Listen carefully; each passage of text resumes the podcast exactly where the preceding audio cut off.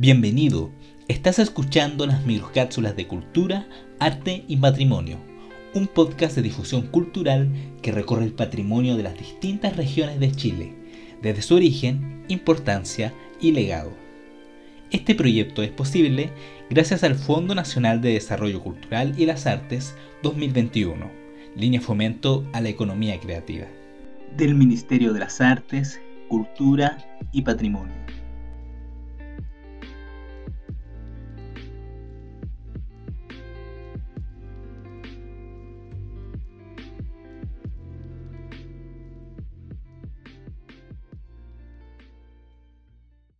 Colonia Dignidad La Colonia Dignidad se constituyó en el año 1961, conociéndose como una sociedad sin fines de lucro, bajo el nombre de Sociedad Benefactora y Educacional Colonia Dignidad.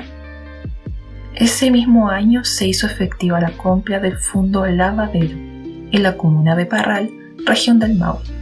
Los orígenes de Colonia Dignidad se remontan al año 1954 en Alemania. Allí bajo el nombre de Misión Social Privada se creó esta organización dependiente de Paul Schaeffer, líder del contingente humano y su grupo de fieles seguidores. El financiamiento de esta organización se basó principalmente en el trabajo no remunerado de sus adeptos en una cadena de tienda de alimentos propiedad de la Fundación. La gran cantidad de seguidores de la misión social privada se explica por el contexto de precariedad en que quedaron muchos refugiados luego del fin de la Segunda Guerra Mundial. En este marco, la vida en comunidad, prometida por la secta y sus líderes, les ofrecía seguridad y protección. A pocos años de la fundación de la misión social privada, se inician una serie de acusaciones de abuso sexual contra Paul Sheffer, las que derivan en una orden de aprehensión en su contra dictada por la Fiscalía de Bonn, motivo por el que decide huir de la República Federal Alemana. Luego de buscar un lugar donde asentarse, Paul Sheffer y sus seguidores llegan a Chile en el año 1961. Con aproximadamente 230 integrantes se establece en el sur del país, gracias al apoyo del Estado chileno a través del embajador chileno de Alemania Federal, quien los ayuda con la compra del fondo. Finalmente, el 21 de septiembre del año 1961 se crea jurídicamente la Sociedad Benefactora Educacional Dignidad. Se inicia con ello la construcción de la colonia y la explotación agrícola y forestal del predio, junto a la configuración de un violento y represivo sistema de vida. Desde su instalación en Chile durante la década de los 60 y con ayuda del Estado chileno y alemán, Paul Schaeffer, en conjunto con los así llamados jerarcas, grupo de confianza, instala Colonia Dignidad en completo aislamiento, hermetismo y vigilancia interna. Con ello se inicia la configuración de un sistema de vida de represión y control interno que perdurará por cerca de 50 años. Este régimen, paralelo al resto de la sociedad, se basó sistemáticamente en el abuso sexual de niños y niñas, la tortura y la intervención de la vida privada y pública de los habitantes de la colonia.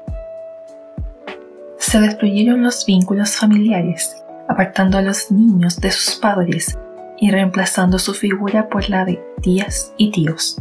Además, Bajo este sistema, Paul Schaeffer separó a las niñas de los niños, evitando cualquier contacto entre ellos, y se prohibió cualquier contacto sexual entre hombres y mujeres. Quienes se desviaban de este régimen eran brutalmente torturados. Se les aplicaba electroshock, psicotrópicos, inyecciones y se les propinaban violentas golpizas públicas y privadas. De ello dan cuenta los testimonios de ex colonos que lograron huir del enclave. Asimismo, bajo el lema El trabajo es culto ofrecido a Dios, se descubrió el trabajo esclavo en la colonia. Sin sueldo ni días de descanso, los colonos construyeron el hospital, las casas, la escuela, las bodegas de almacenamiento, los campos de sembrado, el cerco, entre otras instalaciones. Con el objetivo de mantener el hermetismo del predio y el control de los colonos. También construyeron un férreo sistema interno de espionaje y vigilancia, con modernos aparatos tecnológicos, como cámaras, micrófonos y sensores de movimientos, traídos desde el exterior o creados en la propia colonia. Estos aparatos se instalaban en el cercado que rodeaba el predio, los árboles, en el suelo, en los cables de electricidad, entre otros espacios. La idea era vigilar, pero también impedir el ingreso de otra persona ajena al enclave, así como la fuga de los colonos. Durante esos años comenzaron a instalarse en la opinión pública algunos cuestionamientos sobre la organización interna de la colonia. Por estos motivos, Hacia finales del año 1968 se constituyó una comisión investigadora de la Cámara de Diputados que pese a estos cuestionamientos resolvió no sancionar ni quitar la personalidad jurídica a Colonia Dignidad.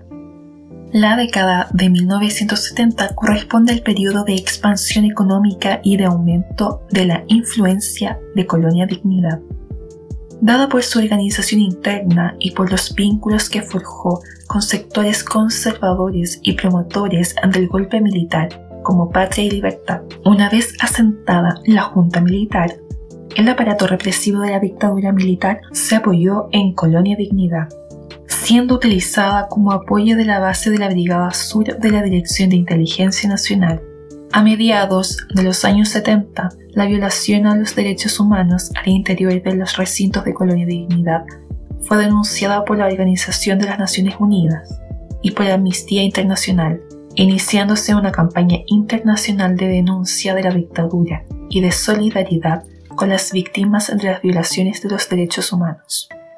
Como parte de la policía represiva de la dictadura, la DINA creará centros represivos secretos a lo largo de todo el país.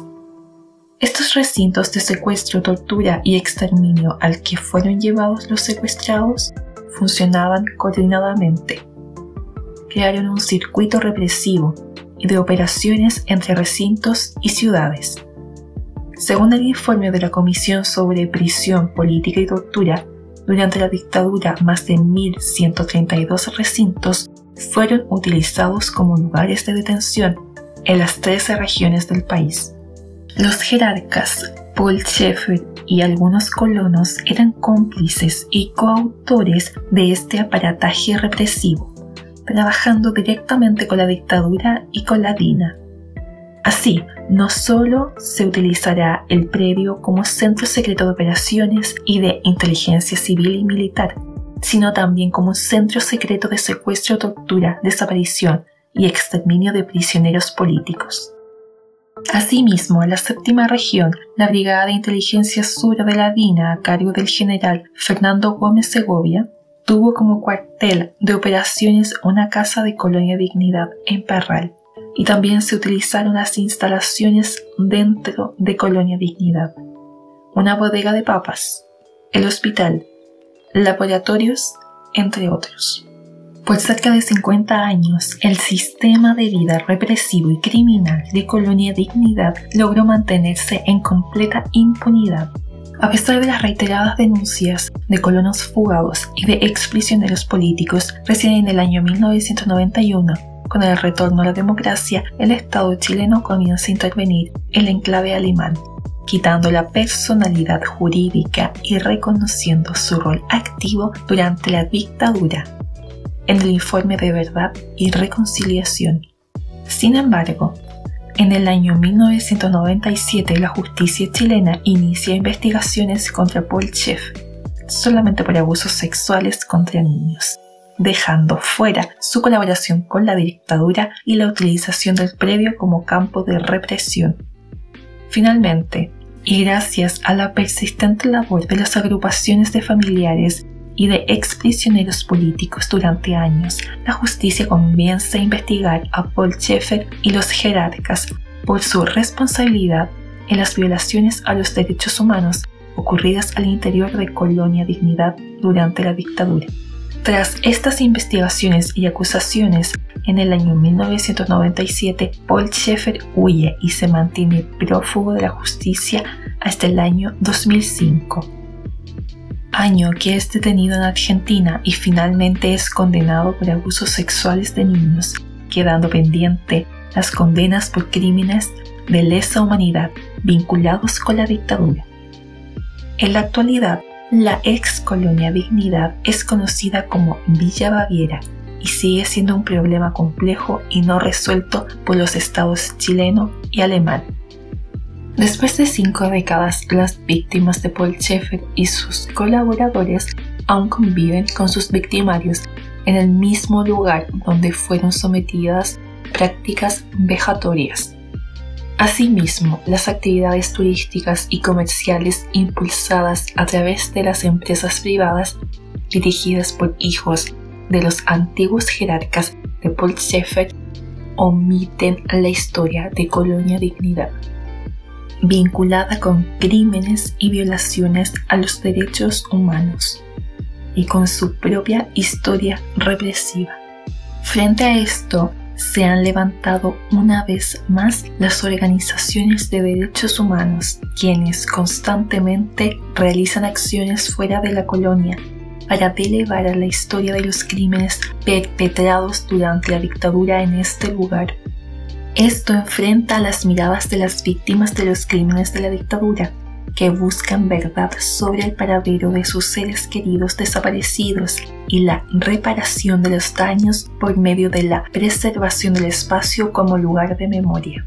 Desde el año 2016 son consideradas monumentos históricos las instalaciones de Colonia Dignidad por su valor como sitio de memoria y una serie de documentación elaborada desde el año 1961 al 2005 en la búsqueda de memoria, verdad y justicia.